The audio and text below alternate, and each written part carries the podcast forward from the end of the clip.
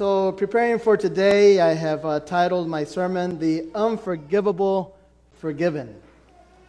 Matthew 18 will be our passage, so please open your Bibles. Matthew chapter 18, verses 23 through 35. Now, something that I really admire about Jesus Christ is that when he was with his disciples, he, he took plenty of time and special time out to give his disciples personal instructions. You see that time and time again in the gospel. He's taking time to teach them. And he would educate them personally in things like overcoming passions, inner peace, how to pray, obedience, interpersonal relationships, the law, on the Sabbath, and one of the toughest topics, how to forgive. So today, when we do our foot washing and we participate of the communion service, remember that it's very key to understand what forgiveness is when we celebrate the communion service. So, Peter was a disciple with great potential. Actually, Jesus had entrusted him with several responsibilities. He was one of the older disciples. He had more experience in life. And sad to say, that got to his head. So, as far as forgiveness goes, he actually believed that others could offend him, but that he couldn't offend others. Because listen to the question he asked Jesus right before that parable Lord, how many times do I? Hey, check this out. How many times do I have to forgive those that offend me? Dangerous question because now he felt that he was worthy of some respect from the disciples, his, his colleagues. He thought that uh, he deserved admiration from them. He thought he was better than the rest. So he had the guts to ask Jesus, How many times do I have to get down to the level of my offenders? Up to seven? Now, remember that the rabbis in Jesus' time had taught the Jews that they should forgive how many times? Three times. After that, it was up to you if you were going to forgive them or not. It was your right to forgive or not to forgive. But they said you should forgive at least three times. So Peter thought that seven was a lot, more than twice the amount that the religious leaders had expected or had suggested from the people. So he actually hoped that Jesus would congratulate him. Yeah, Peter. Good job, Peter. You know, forgiveness is not easy. Perhaps it's one of the most difficult things that we have to do in life. The natural thing is to retaliate, to want revenge, to hold a grudge, or just keep our distance from that person that we don't like. Forgiving means to give up our right and so this week, I'll share a picture with you here that went around the world. And I know most of you know what, is, what it is about. What a picture that touched so many lives around the globe. So let me just read one of the notes that we got from one of our, our news websites. It says, Dallas, a white Dallas police officer who said that she mistook a neighbor's apartment for her own and fatally shot him in the living room was sentenced Wednesday, this past Wednesday, on a decade in prison in a stunning courtroom scene that included the dead man's brother and the black judge embracing the sobbing officer. People outside the courtroom reacted angrily to the sentencing given, by, given to Amber Guyger in the death of Botham Jean, believing it was too lenient. But Jean's brother addressed her directly from the witness stand. Brandt Jean told Geiger that his brother would have wanted her to give her life over to Jesus Christ, and that if she asked God for forgiveness, she will get it. I hope you as a person. I love you as a person, he said. I don't wish anything bad on you. he said to the 31 year old Guyger before asking the judge, I don't know if it is possible, but can I give her a hug? The judge said that he could, and Brandt and Guyger stood up, met in front of the bench, and he embraced her while they cried together. Judge Tammy Kemp also hugged the officer, the ex officer, before she was led from the courtroom. Mm. Now, this morning, uh, something that really, really hit home was because I knew a teacher when I was doing my master's. Uh, her name is Ruth DePaiva. I don't know if you guys remember that story. I mean, this even gets closer to home because this is an Adventist family. So let me just uh, recap. This is a non Adventist attorney, good friends with the family that was killed, missionaries for, from the Adventist church. And I'll just pinpoint a few things that he said, and I, I won't do any editing at all. Actually, the, the, the report didn't do much editing so that you know, we could preserve the flavor of, the, uh, of what the, uh, this attorney wrote. A memorial service was held at 4 in the afternoon for Ruimar, his wife Margaret, and their son. They had been killed. This guy goes into their house, drugged, under the influence of drugs, and killed the father, the mother, one of the children, and the daughter was supposed to be dead, but she survived. So, so listen to this. Elder Itamar and Ruth DePaiva, along with Itamar's two brothers, Emerson and Hernan, the family of Miss uh, Ruimar Margaret Paiva was unable to attend. So this is December 2003.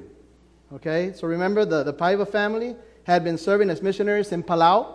Okay, uh, they were making a powerful impact in the community when, when this happened, when this murders happened.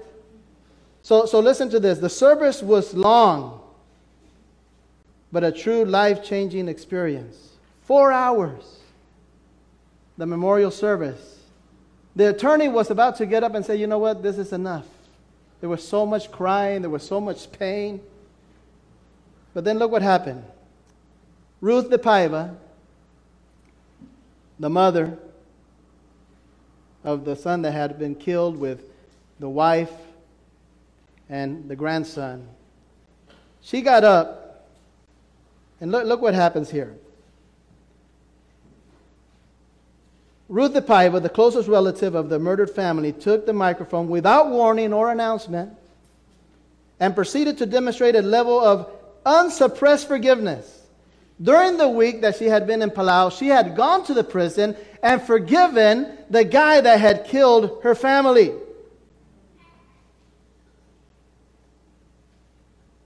Justin Hiroshi had been forgiven. She prayed with him, let him know that she had already forgiven him. He cried. Now, having just learned that Justin's mother was at the memorial service, Ms. DePaiva asked Ms. Hiroshi to join her on stage. Ms. Hiroshi was unable to walk alone, so she was assisted by relatives and friends. So they hugged each other together, and they almost looked like long lost friends. Together, they stepped to the microphone, and Miss Paiva announced that they were both mothers grieving the lost sons. You could not hear a pin drop. There was absolute silence. Then tears began to, to flow. Ms. De Paiva continued. She implored the Palauan community to remove any shred of shame that might cover Justin's family. She said that the De Paivas did not blame Justin's family for the tragedy. No one else should either, she said. We raise our children, we educate them, we teach them right from wrong. That is all that mothers can do. So, this display of kindness and forgiveness was amazing. The high chief of the island on which the tragedy occurred came to the microphone and announced if we follow Palauan tradition at its fullest extent, Melissa, the, the granddaughter that had survived, Melissa is now the daughter of Miss Hiroshi. And Ms. De is the mother to Justin. He expressed shame, regret, and sorrow on behalf of Justin's family, his clan, and the entire tribe. Then Justin's uncle, the most senior male member of the family, stepped forward. The high chief explained that Justin's family, the clan, through meager means, had sold many of their possessions and now desired to deliver $10,000 cash to Melissa for her college education. The whole congregation was emotionally moved and many tears were shed. 10 year old Melissa had been strong throughout the service. When asked where she would like to live, she answered, I'd like to stay here in Palau. When told that her extended family was waiting for her in Texas, she said, But I'll be back someday as a missionary. Soon after that, the entire Paiva family boarded the plane bound to Dallas, Texas, where the family of the late Margaret De Paiva was waiting. And the Paiva family accomplished more in their death than they could ever have in life. They taught that it is best to forgive and forget, to love your neighbors as yourself. Amen. What an incredible story. And tears came to my eyes this morning as I remembered the story because I was friends with uh, Ruth de Paiva, the grandmother.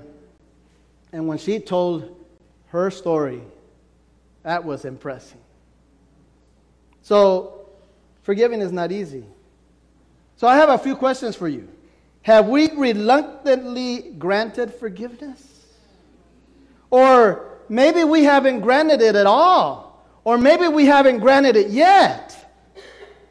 Sometimes we say, This is the last time I'm going to forgive you. And we stick to our word. That person offends us again and we don't forgive them. Shame on us.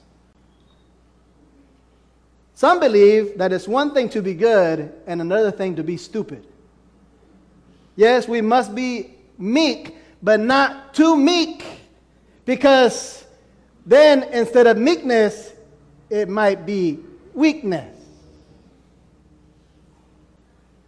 So, like Peter, our ability to forgive is very limited, and our limit is limited. So, in real life, resentment lasts more than forgiveness. Someone said it's like when, we, when you hold a grudge, when you hold resentment, it's like taking poison, drinking it, and wishing the other person would die. It's not going to work. Today's society is all messed up because hate is stronger than love, and sin is more abundant than grace. But like Peter, we must conceive that only if we could understand that we also offend. Sometimes we think that we can only be offended. So listen to what someone wrote Forgiveness in grace does not suppress the damage received, but gives us power over the past, allowing us to overcome and start over. It transforms our present and helps us move towards the future with dignity for oneself and for dignity for those that hurt us. It helps us to rebuild our history. Peter does not understand how, how high God wants us to grow. The teacher wanted to teach him a lesson, perhaps the most important lesson of his life forgive without limits. An early Friday morning before the crucifixion would record a song of a rooster in his memory forever. But for now, Peter was a little rooster that felt that his companions should be caressing his few unsatisfied feather ego. So tell me, sir, how about forgiving seven times? So Peter was flattered. Imagine, like I said earlier, he was expecting the congratulations. Oh, Jesus is going to tell me how intelligent I am, how good I am in math. He's going to say how sensitive, how merciful, and how kind I am. Oh, Jesus responds I do not tell you unto seven, but 70 times seven. And remember that for the, for the Hebrews, the numbers had symbolism. So 7 times 70 is 490, but in Jewish mind, it means that once you get to 490, you start over again. So Peter thought that divine grace was so limited that we could only forgive seven times, and that was abundant forgiveness. But now he has to change his concept. In other words, Jesus was saying, You have to forgive like God forgives. You have to for- forgive above all calculations. So the gospel of grace impacts Peter's life. The news is incredible. The news that the innumerable human mistakes will never decide for themselves the limits of infinite grace and mercy. Now, Peter must leave the small scale accounting and learn large numbers. No more summing, Peter. Now you have to multiply. You have to understand beyond reason what I expect from you. So let's go to the parable there in verse 23. Therefore, the kingdom of heaven is like a certain king who wanted to settle accounts with his servants. And when he had begun to settle accounts, one was brought to him that owed him 10,000 talents. Boy, he was messed up. You'll understand this as we further uh, discover what this parable means. But as he was not able to pay, his master commanded that he be sold with his wife and children and all that he had, that the payment be made. The servant, therefore, fell down before him, saying, Master, have patience with me, and I will pay you. Then the master of that servant was moved with compassion. Underline that word compassion. Released him and forgave him the debt. But that servant went out and found one of his fellow servants who owed him just a hundred denarii. And he laid hands on him and took him by the throat, saying, Pay me what you owe me. So his fellow servant fell down at his feet and begged him, saying, Have patience with me, and I will pay you. And he would not, but went and threw him in prison till he should pay the debt. So when the fellow servants saw what he had done, they were very grieved and came to their master and told what had happened. Then his master, after he called him, said to him, You wicked servant, I forgave you all the debt because you begged me. Should you not have compassion on your fellow servant just as I had pity on you? And his master was angry and delivered him to the torturers until he should pay all that was due to him.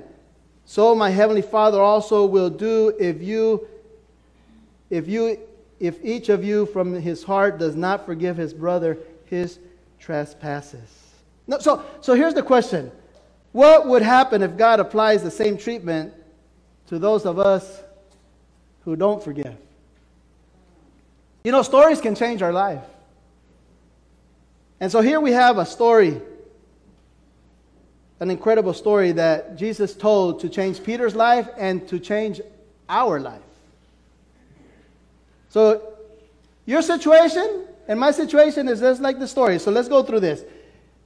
Your situation and mine is like this person that had this debt, this officer who owed 10,000 talents. So, I did my math, I did my research. You know how much that would be today? $7.3 billion. Working day in and day out, he could pay one talent every 20 years. So you do the math. Versus the 100 days of salary that that other guy owed him, that was only $10,000. That's a big difference. So, in front of the list of debts to God appears your account, my account, your astronomical debt which you cannot pay. We all have an unpayable debt. Our mistakes, the sins, that we have created, that we have done, have taken us to a place where we have that irreparable damage. Do, do we even have conscience how this affects us? You know, our cruel reality until we experience God's forgiveness is that no matter what we do, we never feel that we can be truly forgiven. So, so just rehearse your life a little bit. I have a few things here for you. How about that offense impossible to correct or erase? Or, or maybe that last occasion to do good, to help, that will not return. Or that memory that martyrs us and blames us without remedy. One of the things I had struggled with for many years was something that happened when, when we were working in Jalapa, Veracruz, in the capital city of the state of Veracruz. Uh, I was uh, once at the office, at the conference office, and the accountant had heard my daughter Sharon sing. You guys haven't met Sharon, she lives in Mexico. But she's a very, very talented singer. Praise God for that. But the accountant told me something because she was going through her teenage years, and you know how that can be. He said, Pastor, if you really want to help Sharon stay in church and love Jesus, record a CD for her. So once I did the math, I said, no, this is too expensive. A few years later, she left church. And I had that guilt trip. What would have happened if I would listen to the Holy Spirit that was talking through that accountant, telling me, you got to record a CD so that she can go to the churches and sing and be involved and, and, and use her talent for God? Thank God for His forgiveness because I have peace. I know God is in charge, and I see how God is changing Sharon's life, and she's coming back to God. But how many things don't hunt us? So the parable takes an incredible leap. Moved by compassion, the Lord led his servant free and forgave him his debt.